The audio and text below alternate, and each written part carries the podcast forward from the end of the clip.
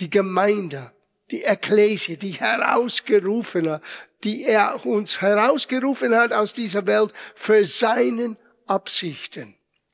Und so, wir haben mehrere Abenden, Freitagabenden, diese Thema, ähm, verschiedene Aspekte gehört. Und heute Abend werde ich etwas ansprechen. Now, ich habe die jungen Leute schon gewarnt. Now, viele, einige sind nach Stuttgart für die Holy Spirit Night gereist. Einige sind in der polnische, ukrainische Grenze gegangen. Der Rest haben Angst gekommen, weil ich habe ihnen vorgewarnt.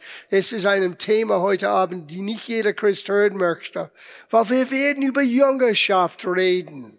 Und wenn man hört, was Jüngerschaft wirklich ist und was es bedeutet, wir sagen, oh Schreck. Aber die Frucht von Jüngerschaft, wenn wir es begreifen und wir uns bemühen, das auszuleben, es ist so kostbar. Es lohnt sich, ein Jünger Jesu zu sein.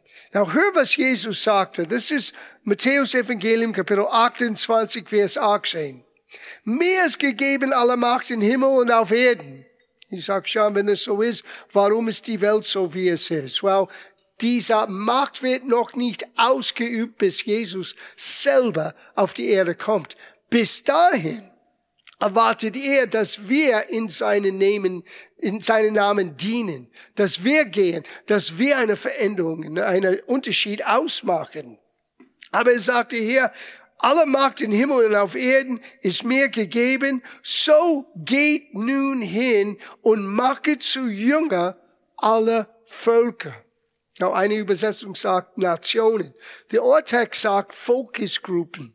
Weil du kannst mehrere Fokusgruppen haben in eine geografische Land. Gott möchte jede Fokusgruppe erreichen. Und das ist unsere Aufgabe, dieser Menschen zu Jünger Jesu zu machen. Na, was ist ein Jünger Jesu? Das ist unser Thema für heute Abend. Ich mag das, wie es auf Englisch übersetzt ist. Gehe hin in alle Welt und machet alle Völker zu Jünger. Und der Englisch sagt, indem du sie lehrst. Indem du sie lehrst. Ohne Lehre und ohne eine Akzeptanz und eine Bemühung, das, was wir lernen, auszuleben, ist man nicht ein junger Jesu. Es kann sein, du hast eine Entscheidung für Jesus getroffen. Es kann sein, dass du Jesus ganz lieb hast in deinem Herzen, aber folgst du ihm nach als ein junger Jesu? Und das ist, was Gott haben will. Na, was ist ein Junger? Well, ein Junger grundsätzlich ist ein Student, einer, der lernt.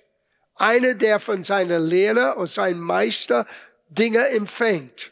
Aber das Wort zu Wort für Jünger, wir bekommen das englische Wort und das deutsche Wort Disziplin. Na, man hört das nicht auf Deutsch, aber auf Englisch es ist ziemlich un unmissverständlich. Das englische Wort für Jünger ist Disciple. Und von das Wort Disciple, wir bekommen das Wort Disziplin. Und eigentlich, wenn, ein bisschen, wenn wir ein bisschen nachforschen im Gottes Wort, ist das ziemlich klar und deutlich. Wie oft hat Paulus uns verglichen als einer Athlet oder als ein Soldat oder sogar wie ein Bauer?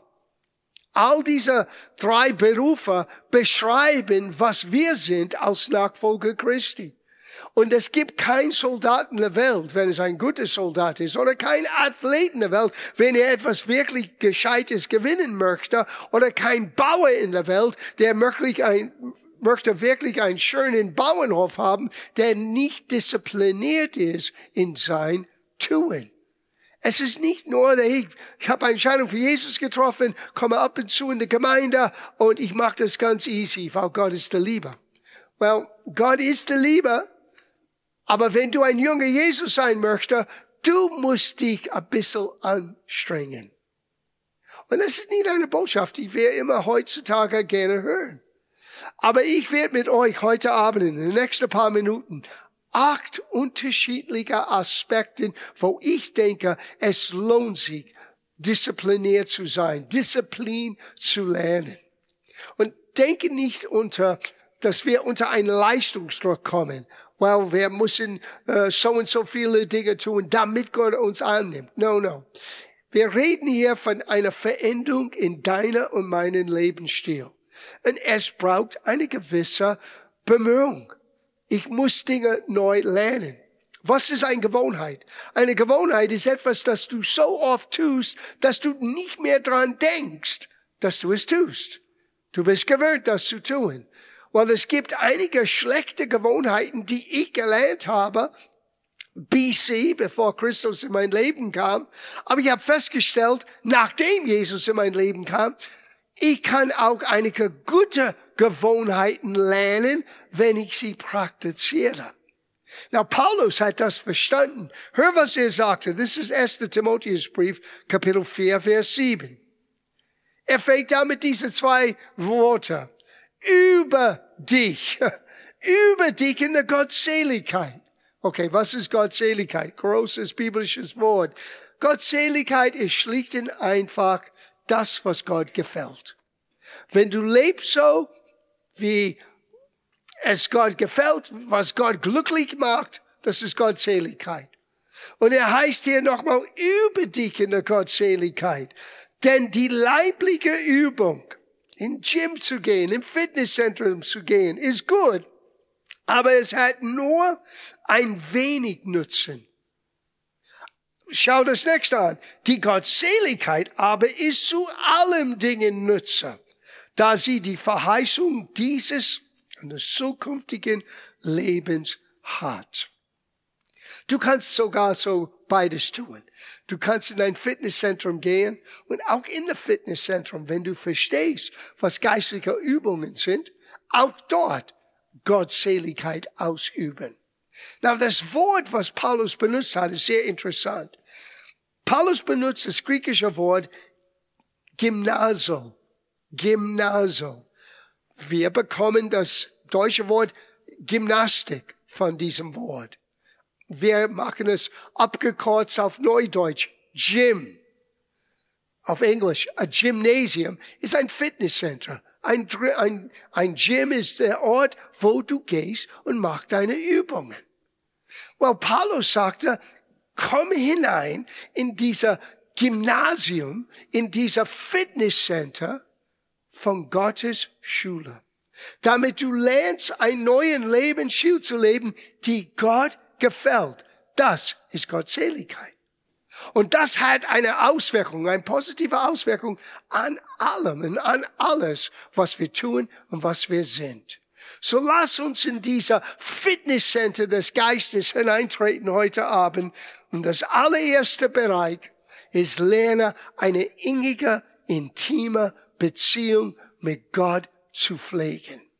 Klingt ziemlich einfach. Aber du musst dich bemühen. Gott sagte Folgendes, wenn du dich mehr nahst, ich werde dich nahen. Wir warten, bis Gott etwas tut. Und Gott sagte, nein, nein, nein. Schieb diesen Ball nicht her, ich schieb den Ball gleich zurück. Wenn du mir nahst, ich werde dir nahen. Oh Gott, scheint mir so weit weg. Well, frag dich, hast du dich bemüht, Gott zu nahen? Now, wie, yeah, that would be nice. Now, wie können wir uns Gott nahen? Oh, thank you, Elizabeth. Water, water. Gott ist eine Höhe des Gebets. Wie nahen wir Gott? Wir werden unterschiedliche Wege heute Abend anschauen, wie wir uns Gott nahen. Aber grundsätzlich eine innige Beziehung mit Gott zu haben, ist schön zu sehen in der Schöpfungsgeschichte. Du hörst es von Adam und Eva, dass die beide waren Nacht und sie haben sich nicht geschämt. Na, wir lesen das und hören das nur natürlich. Aber denk, was das bedeutet. Keinen Scham, keinen Angst, keinen Scheu, keine ver verborgenen Geheimnisse, weil du schämst dich, dass die anderen werden das wissen. Hey, Gott kennt dich durch und durch. Und wenn du beginnst deine Beziehung mit Gott auf dieser Ebene, Gott, du kennst den dunkelsten Ecken in meinen Seele So warum versuche ich das sowieso zu verbergen? Helf mir, bring Licht hinein, damit die Dunkelheit von mir weicht. Beginnst du eine solche innige Beziehung mit Gott zu pflegen? Aber es liegt an uns, diese Bemühung zu machen. Du musst in den Gymnasium, du musst in diese Fitnesscenter hineingehen mit der Absicht, ich möchte lernen, was es bedeutet, wirklich ein Junger Jesu zu sein. Und so ich beginne Nummer eins, eine innige Beziehung mit Gott zu pflegen. Das zweite, und das ist schwer in unserer heutigen Zeiten, eine gewisse Einfachheit in dein Leben zu lernen. Kein Durcheinander in unserer Seele mehr zu haben. Es ist erstaunlich für mich als Pastor, wie oft ich rede mit Christen, die durcheinander sind. Die hören allerlei Dinge, die hören von 500 unterschiedlichen Quellen. Und in ihrer Seele ist eine Durcheinander. Und es ist genau das Gegenteil von das Evangelium. Wir werden gleich sehen, das Evangelium ist, hat eine gewisse Schlichtheit. Deswegen, es macht den Einfältigen klug. Du musst nicht mit einer großen Ausbildung, du musst nicht ein Akademiker sein, um wirklich weiser vor Gott zu sein, Weisheit Gottes anzunehmen und auszuleben.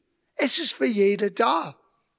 Es ist so offensichtlich, dass oftmals die Akademiker zu jener Zeit bei Jesus haben das nicht gesehen. Die wartete auf den großen Exegeser, Exegeser von seinem Predigt und er redet über eine Same, wie es in die Erde fällt. Und der Bauer selber weiß nicht, kann nicht erklären, warum es wächst, aber er weiß eines, es wird wachsen. Und die Akademiker dachten, wait a minute, das ist zu schlicht, zu einfach. Aber so ist die Weisheit Gottes. Du musst nicht alle wissenschaftliche Aspekte, wie etwas wächst, verstehen, weil die wissen das sowieso nicht. Die können unterschiedliche Phasen und Phasen, ähm, ähm, ähm, Stadien vom Wachstum zeigen. Aber was hat dieser Samen, nachdem es in die Erde fällt und stirbt, wieder Leben gegeben? Bis heute kann niemand das erklären. Das ist Gott. Er hat das Leben in jede Samen hineingelegt. Wie? Er hat das mit seinem Wort. In jeder Samen steckt Leben. Und so ist es bis heute. Und wir ernähren uns im Natürlichen aus diesem göttlichen Prinzip. Wir müssen eins merken. Entweder betrachten wir uns als ein geistlicher Mensch oder ein natürlicher seelischer Mensch. Und Paulus hat diese zwei Unterschiede hier für uns beschrieben. Ähm, 1. Korintherbrief, Kapitel 2, ab Vers 9. Zuerst, es zitiert etwas aus dem Alten, äh, aus dem Alten Testament sondern wie geschrieben steht, was kein Auge gesehen und kein Ohr gehört und keinem Menschen in dem Sinn gekommen ist, was Gott denen bereitet hat, bis die Auferstehung. So war das. Die Menschen hatten eine Ahnung, es war wie eine Schatten, aber die haben es wirklich nicht gewusst. Aber nach der Auferstehung ist etwas passiert. Derselbe Geist, der in Jesus lebte, der sogar ihm neues Leben gegeben hat, ihm von den Toten auferweckte, lebt jetzt in jeder Gläubiger. Und er ist der Geist der Wahrheit genannt. Schau, was Paulus sagte. Was Gott denen bereitet hat, die ihn lieben, hat Gott uns aber geoffenbart. Jetzt geoffenbart durch seinen Geist, denn der Geist erforscht alles, sogar die Tiefheit der, der Gottheit, auch den Tiefen der Gottheit. Aber Vers 14, aber der seelische Mensch aber nimmt nicht an, was vom Geist, Geiste Gottes kommt oder was vom Geiste Gottes ist. Denn es ist ihm eine Torheit und er kann es nicht verstehen, weil es geistlich beurteilt oder verstanden werden muss. Der seelische Mensch ist der Mensch, der alles durch seinen fünf natürlichen Sinne, seinen Wahrnehmung, alles aufnimmt. Und für ihn ist das Wahrheit. Und manchmal, es gibt eine riesige Diskrepanz zwischen unserer Wahrnehmung und Wahrheit. Es mag sein, es sieht so aus in deinem Umfeld, aber was sagt Gottes Verheißung über deinen Umfeld? Und diese Diskrepanz müssen wir lernen. Der natürliche Mensch oder der seelische Mensch, als er hier sagte, ist später ein bisschen in Kapitel 3, Vers 1, er nennt der seelische Mensch auch ein natürlicher Mensch, sind eins und dasselbe. Die können das nicht aufnehmen. Warum? Weil die müssen alles hier durch ihre fünf Sinnen verarbeiten und hier oben mit ihrer logisches Denken irgendwie austüften. Und es gibt einiges bei Gott, das du nicht hier in deiner Birne austüften kannst. Äh, Gott ist ein bisschen größer als dein Gehirn. Meine auch. Und deswegen heißt das, verlass dich nicht auf deinen eigenen Verstand. Na, das ist keine Sünde, dein Verstand zu benutzen. Sogar so ist eine Sünde, wenn du nicht dein Verstand benutzt. Aber ich benutze meinen Verstand für natürliche Dinge. Aber wenn es kommt zu Gott, wenn es kommt zu Wahrheiten, die aus Gottes Wort kommt, wie Gott wirken möchte in und durch meinem Leben, da vertraue ich Gottes Verheißung.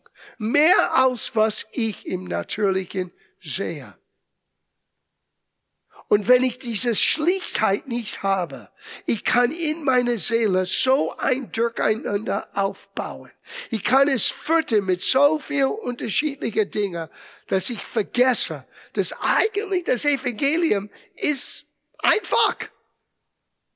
Wir bräuchten einen Retter, Gott sandte seinen Sohn. Er hat einen Preis am Kreuz für uns gezahlt. Und wenn wir sagen, Jesus, komm in meinem Herzen, er schenkt mir neues Leben, ein neuen Herz, einen neuen Geist. Und jetzt kann ich lernen, einen neuen Lebensstil auszuleben. Einer, der Gott gefällt. Gottseligkeit. Aber dazu muss ich in den Fitnesscenter des Geistes hineintreten. Dieses Gymnasium. Und über dich in die Gottseligkeit. Ich pflege eine innige Beziehung mit Gott. Ich lerne meine Gedanken einzuordnen mit Gottes Wort. Ich mache meine Augen nicht zu. Sie, Gott hat nichts dagegen, dass wir intellektuell ausgebildet sind, dass wir akademische Ausbildung haben. Das ist gut.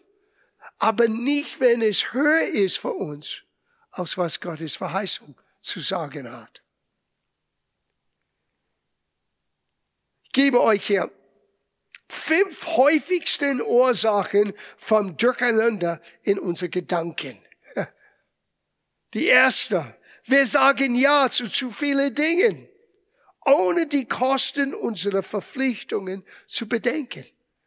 Manchmal wir sind ausgepowert weil wir sagen ja zu dies, zu jenes, zu, zu alles, was scheint gut zu sein. Und es mag sein, in sich ist es gut, aber ist es das, was du tun sollst jetzt? Dinge kann sich schnell häufen. Es kann so schnell in unser Leben, dass wir Ja zu so viele Dinge sagen, dass wir wissen nicht mehr, wie wir beginnen können, so wir sagen, vergiss das Ganze. Es scheint uns zu groß zu schwer, zu viel. Man muss lernen, jedes Mal, ich habe das für mich für lange Zeit gelernt und ich übe das bis heute aus. Wenn ich Ja sage zu einer neuen Verpflichtung, mein erster Gedanke ist, okay, was schneide ich ab? Ich bin nur ein Mensch und du auch. Ich habe nur so viel Zeit und du auch. Ich habe nur so viel Kraft und du auch. Du bist nicht Gott. Du kannst nicht uferlos dich verausgaben. Du musst wissen, was ist dran. Und alles hat seine Zeit. Was ich vor 30 Jahren getan habe, ist nicht dasselbe Prioritäten für was ich heute tue. Und Dinge, die ich vor 30 Jahren getan habe, waren gute Sachen. Aber das sind nicht mehr gut für mich heute. Ich habe andere Prioritäten. Aber ich musste lernen, nicht ein Durcheinander in meiner Seele zu haben, weil ich sage Ja zu allem und dann bin ich nicht nützlich für überhaupt etwas. Das ist das Erste. Das Zweite. Die meisten von uns planen keine Zeit für Ruhe und Erholung. It's okay to take a day. Es ist okay zu sagen, heute brauche ich Zeit für mich. Na, ich bin einer, der unbedingt sein Zeit, sein ruhige Zeit morgen früh haben muss. Ich versuche, bevor alle anderen im Haus immer aufzustehen. Und wenn ich das nicht schaffe, ist mein Tag nicht ganz so, wie ich das haben möchte.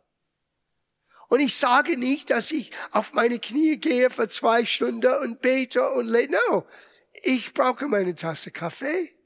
Ich brauche meine Losung. Ich brauche auf meinem Sessel zu sitzen. Ich brauche Zeit.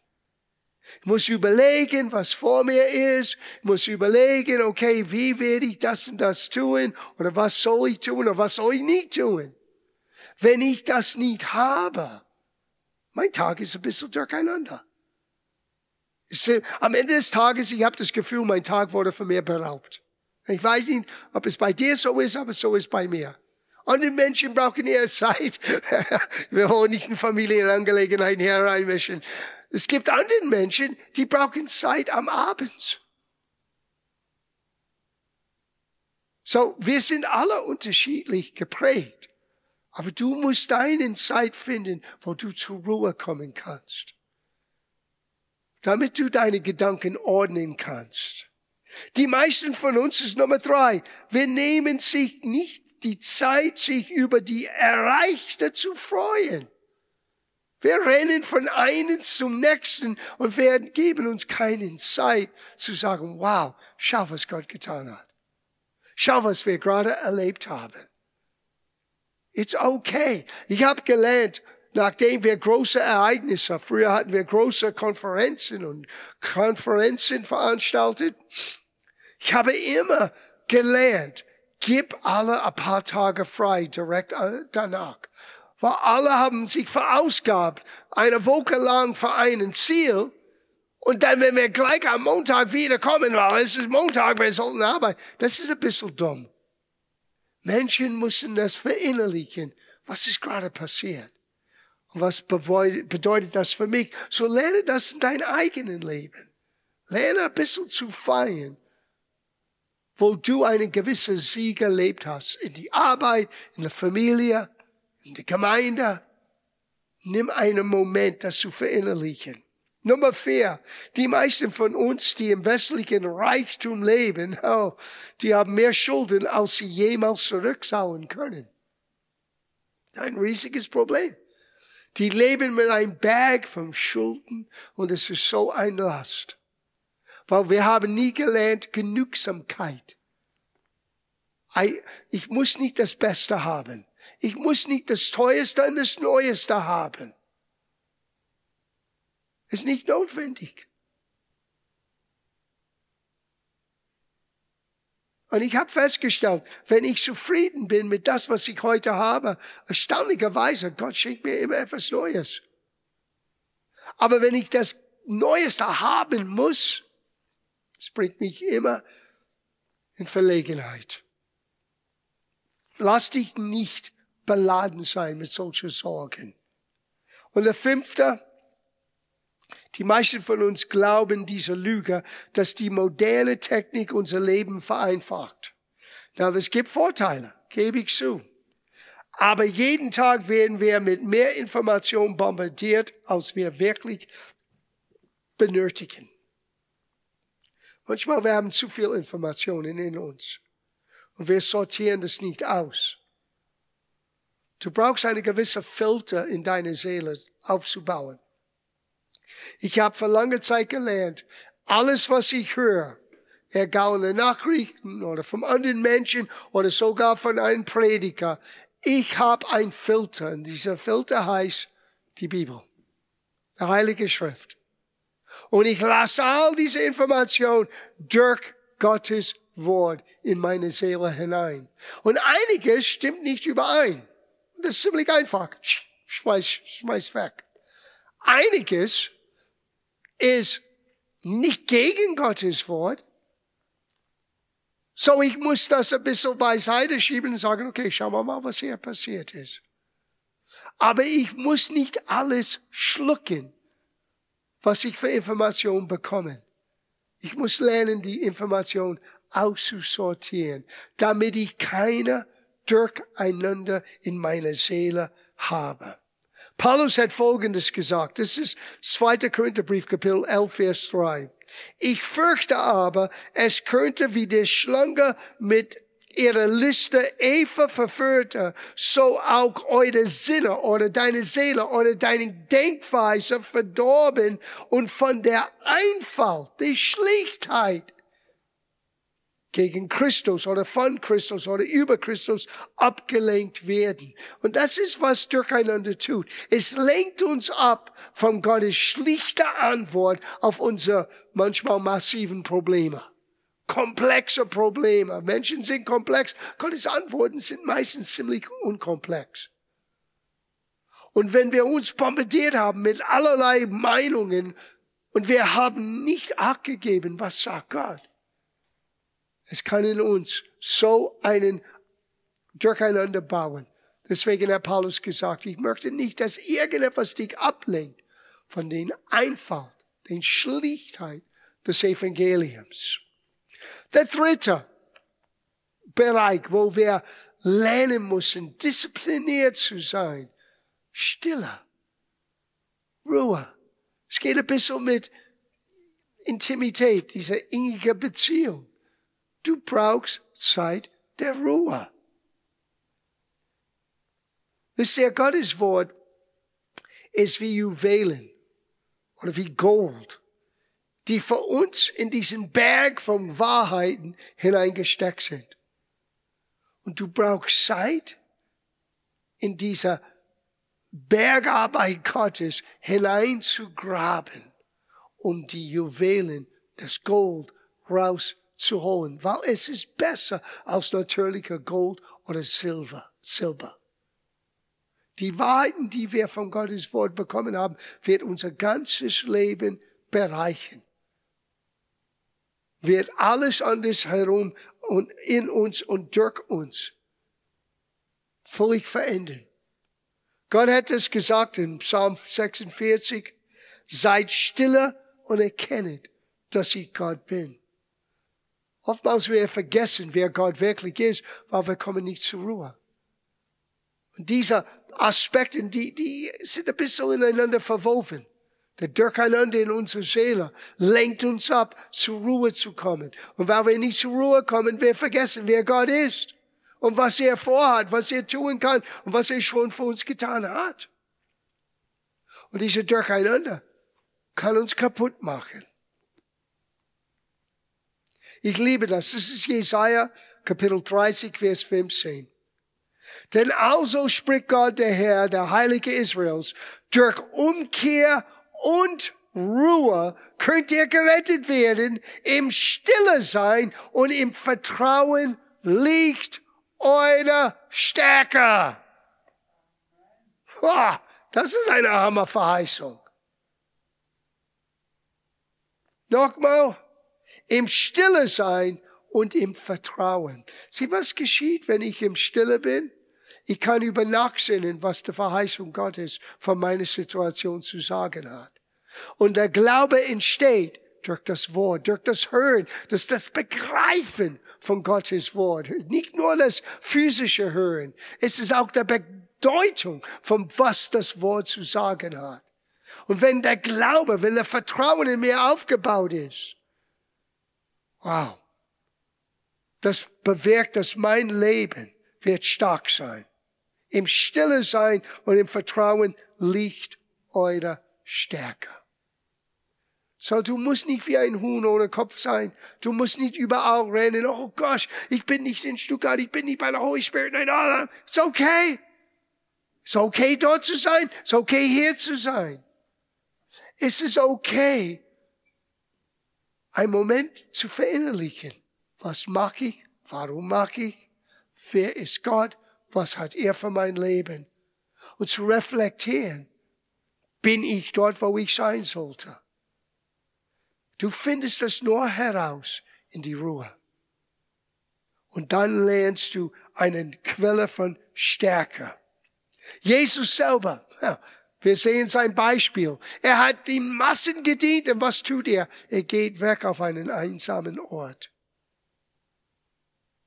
Er bräuchte seine, Gott bräuchte seine Ruhe. Na, dank sei Gott. Heute, Gott bekommt keine Ruhe von uns und das ist okay. Aber aus Jesus, Gott, der Mensch, der Sohn Gottes auf die Erde ging, bräuchte er auch seine Ruhe. Wenn er bräuchte seine Ruhe, brauchst du es auch. Brauchst du das auch? Der vierte Bereich, wo wir lernen können in Gottes Fitnesszentrum, ist dieser Begriff Hingabe. Hingabe. Eine andere Bedeutung von Hingabe ist die Fähigkeit loszulassen. Uh, loszulassen. Jemand hat geschrieben, das ist so schön, wenn Gnade das Herz verendet, verändert sich Hingabe aus Angst zur Hingabe aus Liebe und wahre Demut ist geboren. Aber wir werden gleich über Demut sprechen. Aber Demut ist ein Resultat von wahrer Hingabe. Und Hingabe ist die Fähigkeit, loszulassen zu lassen, um das zu tun, was Gott sagte zu tun ist. Und nicht mein Ansehen oder nicht meine Pläne oder nicht meinen, was ich denke, könnte Verluste sein, vor den Augen zu halten, sondern schlicht und einfach in Ruhe und in Freude in dieser Weg der Hingabe weiterzugehen. Der Rest kann ich Gott überlassen. Sieg gehört dem Herrn sowieso. Beförderung kommt von Gott, nicht von unseren Bemühungen. Und manchmal wir kämpfen für Dinge in dieser Welt, die Gott uns gerne schenken möchte. Aber dazu brauchen wir ein bisschen mehr Zeit in der Fitnesszentrum. Wie heute Abend. Lass mich ein paar andere Gedanken über Hingabe mit euch teilen.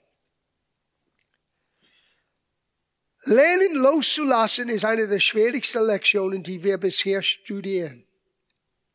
Unser Willen hinzulegen, unser Rechte loszulassen oder unsere Pläne oder unsere Träume, was ist wahr, das ist wirklich wahre Hingabe.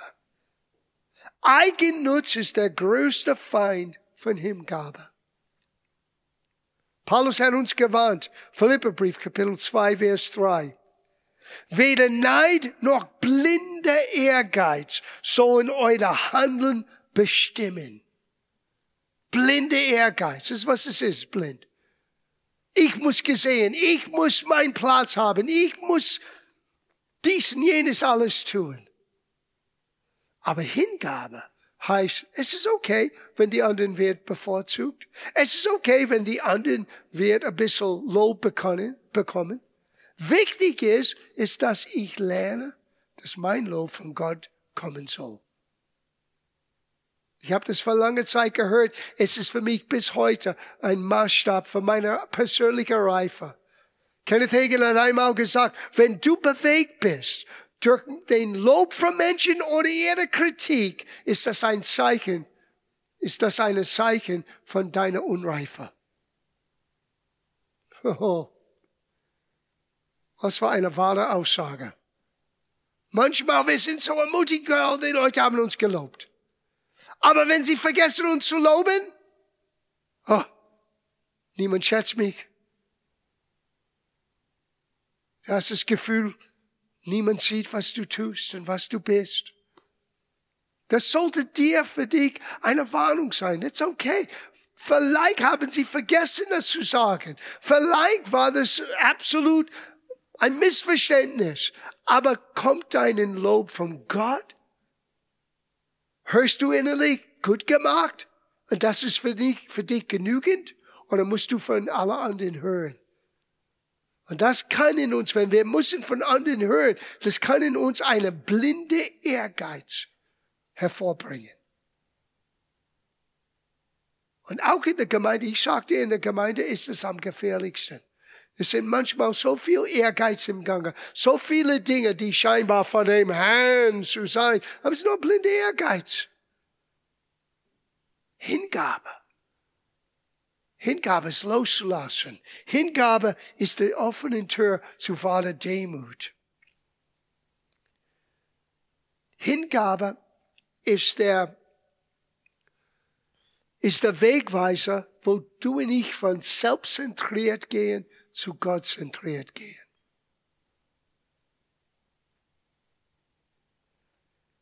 Ich habe das hier aufgeschrieben, lass Christus unser Beispiel sein. Philipperbrief, Kapitel 2, Vers 5. Denn er soll so gesinnt sein, wie Jesus Christus auch war, welcher da er sich in Gottes Gestalt befand, es nicht wie einen Raub festhielt, Gott gleich zu sein. Es wurde nicht falsch zu sagen, hello, der Vater nicht, wir sind eins.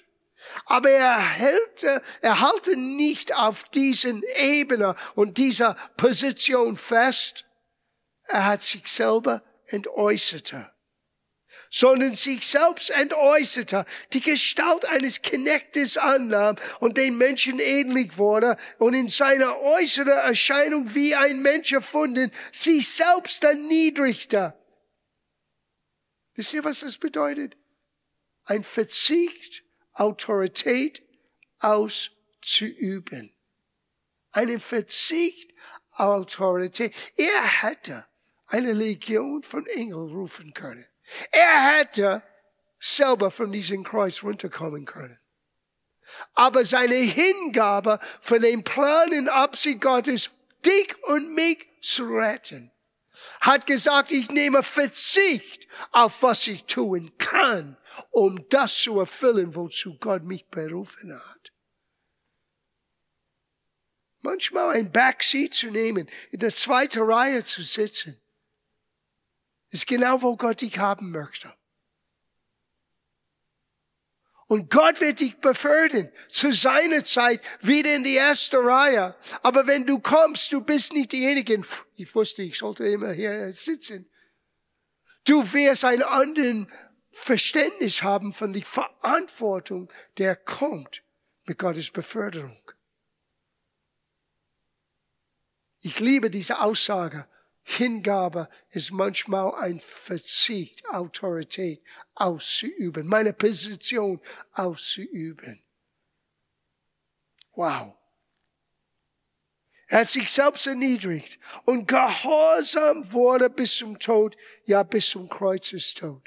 Jesus musste nicht für sich sterben. Wir bräuchten das. Wir bräuchten dieses Opfer. Wir hätten das bringen müssen, aber unser Opfer werden nicht ausreichend sein. Er hat es für uns stellvertretend getan. Du redest von einer Hingabe. Wow. Lass uns gleich zu Demut gehen, weil das, ist, das geht Hand in Hand. Demut ist nicht nur ein Tugend, sondern etwas, das wir durch Disziplin in unser Leben entwickeln können. Wahre Demut kommt nicht dadurch, dass man ein niedriges Selbstwertgefühl hat. Das ist nicht Demut. Hier ist Demut. In Markus Kapitel 9, Vers 35. Er setzte sich und rief die Zwölf und sprach zu ihnen, wenn jemand der Erste sein will, so sei er von allem der Letzte und aller Diener. Was bin ich hier, der Letzte? Ja, vielleicht bist du der Chef. Weil in Gottes Rangordnung der Mensch mit der Autorität, der Erste ist, ist der Letzte und der Diener aller.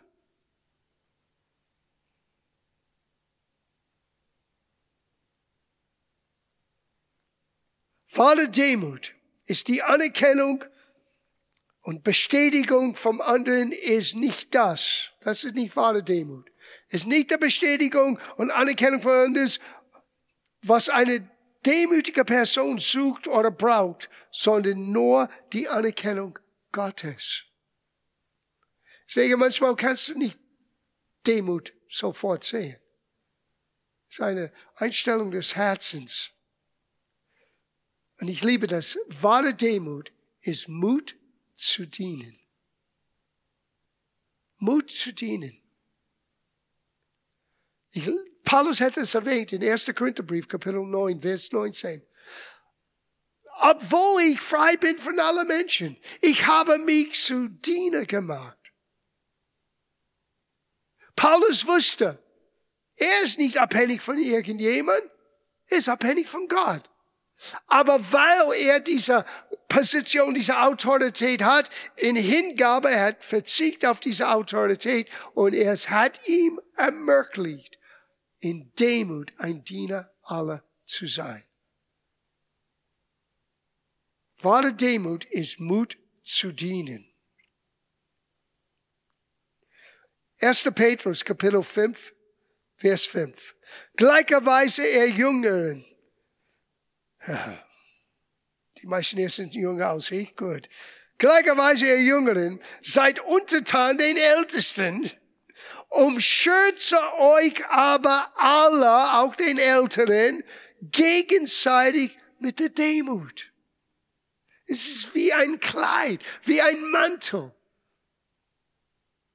Denn Gott widersteht den Hofhärtigen, aber den Demütigen gibt er Gnade. Ich möchte lieber Gottes Gnade haben als seine Ablehnung. So demütigt euch nun unter den gewaltigen Hand Gottes, damit ihr euch erhöhen zu seiner Zeit. Wie mache ich das? Der nächste Satz. Alle eure Sorgen werfet auf ihn. Die Gedanken gehen Hand in Hand. So ist ein Mensch demütig. Er ist ein Mensch, der wirklich fähig ist, seine Sorgen auf Gott zu werfen. Gott sagt, das ist ein demütiger Mensch. Er vertraut mich. Er weiß, dass ich werde es regeln. Er weiß, ich werde in meiner Zeit und in meinem Weg. Und er muss nicht kämpfen. Und er muss nicht für seine Rechte alles durchboxen. Er kann Mut gewinnen zu dienen. Er ist ein Mensch der Hingabe und der Demut. So, das ist Nummer vier und fünf. Nummer sechs, Gebet. Gebet. Gebet ist schon zurzeit ein Hauptthema. Und richtig so. Gebet in seiner Essenz ist nichts mehr als Gemeinschaft mit Gott. Gemeinschaft mit Gott. Deswegen beginnen wir immer bei unserem Gebetsabend, wo Paulus sagte, so ermahne ich nun in 1. Timotheusbrief Kapitel 2, vor allen Dingen, bevor alles anderen. Der Hoffnung für alle sagt zu dieser jungen Pastor, die Gemeinde muss immer angespornt, immer in Gebet zu bleiben. Weil Beten in seiner Essenz ist Gemeinschaft mit Gott. Und Gebet ist eine absolut Essenz, wenn du Erfolg in Gott erleben möchtest. Egal, was du tust. Wenn du möchtest Gottes Segen haben in dein Tun, brauchst du Zeit im Gebet. Wenn wir es lernen, wenn wir, wenn wir es lernen, uns Zeit für Gebet zu nehmen, werden Hindernisse in sich zusammenbrechen. Dann sehen wir, wie Herzen welch, äh, weich werden, Wünsche sich unterordnen und frische neue Ideen, Ideen werden fließen. Etwas endet in uns, wenn wir Zeit im Gebet nehmen. Es gibt viele Aspekte von Gebet. Wir werden nicht über Gebet in all seinen Aspekten reden. Aber ich liebe diese einen. Jemand hat geschrieben, Gebet ist ein Heilmittel für Sorgen. Sorgen um nichts, betet über alles. Das ist der Heilmittel. Sorgen um nichts, aber betet über alles. Wenn du nicht gebetet hast, dann wahrscheinlich wirst du Sorgen. Aber wenn du lernst, nicht nur dein Sorgen dem Herrn zu geben, sondern auch über alles zu beten. alles vor Gott zu bringen. Gebet ist die offene Tür, wo Gott involviert ist in dein Tun, in dein Leben, in deine Situation. Schließ die Tür nicht, indem du so beschäftigt bist, du kannst nicht mit Gott reden. Gebet ist eine innere Einstellung. Ich bin ständig in Kommunikation mit Gott. Wie es heißt, hör niemals auf zu beten. Das heißt nicht immer auf die Knie sein, aber diese innere Bewusstsein, Gott ist in mir. Ich bin in Gott. Wenn ich in mein Auto bin, wenn ich in meinem Büro bin, hier, heute Abend, was ich tue, das ist ein inniger, konstanter Austausch. Auch wenn ich beschäftigt draußen, innen, innen habe ich dieses innere Bewusstsein. Jesus ist da. Jesus helft mir. Er ist für mich. Er wird mein Leben helfen in Bereichen. Nummer sieben. Selbstcontroller. Das braucht Disziplin. Das braucht Disziplin. Aber es ist auch ein Gnade. Etwas, was Gott uns schenkt. Es heißt in Sprüche 25, Vers 28, wer sich nicht beherrschen kann, ist so schutzlos wie eine Stadt ohne Mauer. Alles kommt rein, alles geht raus. Sagst, ja, aber es ist so schwer für mich. Und du hast noch nicht begriffen, dass Gott dir einen neuen Geist gegeben hat. Und es ist nicht ein Geist von Angst und Furcht, sondern Liebe, Kraft und Selbstbeherrschung, Besonnenheit, klares Denken, Selbstüberwindung. All das ist in dieser einem Wort. 2. Timotheusbrief, Kapitel 1, Vers 7. Denn Gott hat uns seinen Heiligen Geist gegeben und das ist kein Geist der Furcht, sondern ein Geist, der uns mit Kraft, Liebe und Selbstüberwindung erfüllt. There it is. Selbstüberwindung erfüllt. Selbstcontroller ist die Fähigkeit zu verhindern, dass Wünsche zum Diktator werden. Einfach die Fähigkeit zu sagen, no, I don't have to do that now. Ich muss das jetzt nicht haben, ich muss das jetzt nicht tun.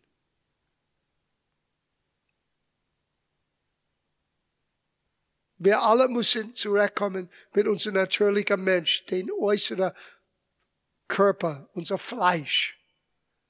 Und das Fleisch, wenn es nicht diszipliniert ist, wird zügellos sein. Aber du, sollte, du solltest der Herr im Haus sein. No, ich werde es jetzt nicht essen. No, ich werde es jetzt nicht trinken. No, ich werde es jetzt nicht sagen. Es kostet Selbstüberwindung. Es kostet Disziplin. Aber umso mehr, dass du das bewusst angehst, umso einfacher wird das sein wie alles anderen. Das erste Mal im Gym, alles tut weh. Aber wenn du das mehr und mehr und mehr machst, es tut nicht mehr so weh. Eigentlich, es tut gut. Du fühlst dich stärker. Du hast mehr Ausdauer. Mai, oh mai. Das letzte, das letzte paar Minuten ist der Bereich vom Opfer vom Herzen zu geben. Ein großartiger Missionar, der sein Leben gab für Menschen, um das Evangelium zu bringen, Jim Elliot, er schrieb Folgendes. Der ist kein Narr, der hingibt, was er nicht behalten kann, damit er gewinnt, was er nicht verlieren kann. Wow. Oftmals wir haben Probleme abzugeben. Aber wir schauen nicht mehr auf, was wir gewinnen. Ich werde viel lieber gewinnen, was Gott und nur Gott geben kann, weil niemand kann es mehr wegnehmen. aus was ich selber gewinnen kann durch meine eigenen Kraft oder Einfluss oder was immer. Paulus hat uns gesagt in Römerbrief Kapitel 12, Vers 1, ich ermahne euch nun, ihr Brüder, Kraft der Barmherzigkeit Gottes, dass ihr eure Leibe da bringet aus ein lebendiges, heiliges, Gott wohlgefälliges Opfer. Das sei euer vernünftiger Gottesdienst. An der Zeit, dass wir Christen werden vernünftig. Das ist das Vernünftigste, was wir tun können. Unser Leib, das heißt unser Talent, unsere Gaben, unsere Fähigkeiten, unsere Zeit. Bringe zu Gott als Opfer und schau, was Gott daraus macht. Oh, Epheserbrief Kapitel 5, Vers 1 und 2. Werdet nun Gottes Nachahmer. I mean, du kannst eine Woche lang da bleiben. Imitate God. Gott ist Nachahmer. Wie machst du das? Aus geliebte Kinder und wandel in der Liebe. Gleich wie Christus uns geliebt und sich selbst für uns gegeben hat, aus Gabe und Opfer. Jesus gab sich selber als ein Opfer für uns. Aus Gabe und Opfer. Das sei euer äh, als Gabenopfer für Gott zu einem angenehmen Geruch. Sieh, unser Leben sollte wie eine Anbetung sein. Ein angenehmen Geruch wegen unser Tun. Dein Tun kann vor Gott hochfahren wie Anbetung.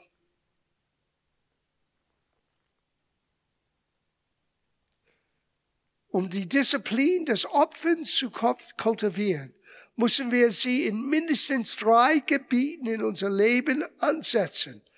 Persönlich, in unsere Beziehungen und auch im Materiellen. Nicht nur Geld. Du musst lernen, auch in deinen Beziehungen ein bisschen nachzugeben. Nicht immer deinen Wege zu oder deine Vorteile auszuüben suchen in jeder Beziehung. Beziehungen, auch persönlich, dass du von dir selber etwas investierst, auch wenn du nichts davon bekommst in dieser Welt. Du wirst doch schließlich etwas bekommen. Eine Person, die den Lebensstil des Gebens, des Opferns praktiziert, ist eine Person, die anderen gegenüber großzügig ist. Sieh, du kannst nicht wirklich ein Geber sein, wenn du geizig bist. Du bist dann ein Angeber. In dir, wenn du immer zurückhältst, von was du geben kannst, und immer das Wenigste, nur das Nötigste. Wie Gott möchte dir helfen, großzügig zu sein. Warum? Weil er ist großzügig. Und du kannst es leisten. Warum? Weil er sorgt für dich. Oh mein. Ihr Lieben, ich ende mit dieser letzten. 1. Johannes Kapitel 2, Vers 17. Die Welt vergeht mit ihrer Lust Wer aber den Willen Gottes tut, der bleibt in Ewigkeit. Wir schauen um die Situation in uns herum. Wir denken, oh mein Gott, was wird da, was gibt für eine Hoffnung? Wer den Willen Gottes tut, bleibt in Ewigkeit. Lerne in diese Gymnasium, in dieser Fitnesszentrum von Gott hineinzugehen. Intimität, Einfachheit, Stille, Hingabe, Demut, Gebet, Selbstkontrolle und lass dein Leben als Opfergabe da für anderen und für Gott.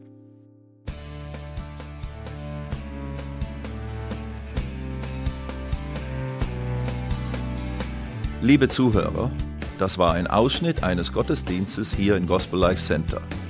Auf unserer Website www.gospellifecenter.de können Sie die Notizen für diese und andere Predigten nachlesen und sich über die Arbeit von Gospel Life Center informieren. Wir wünschen Ihnen Gottes Segen.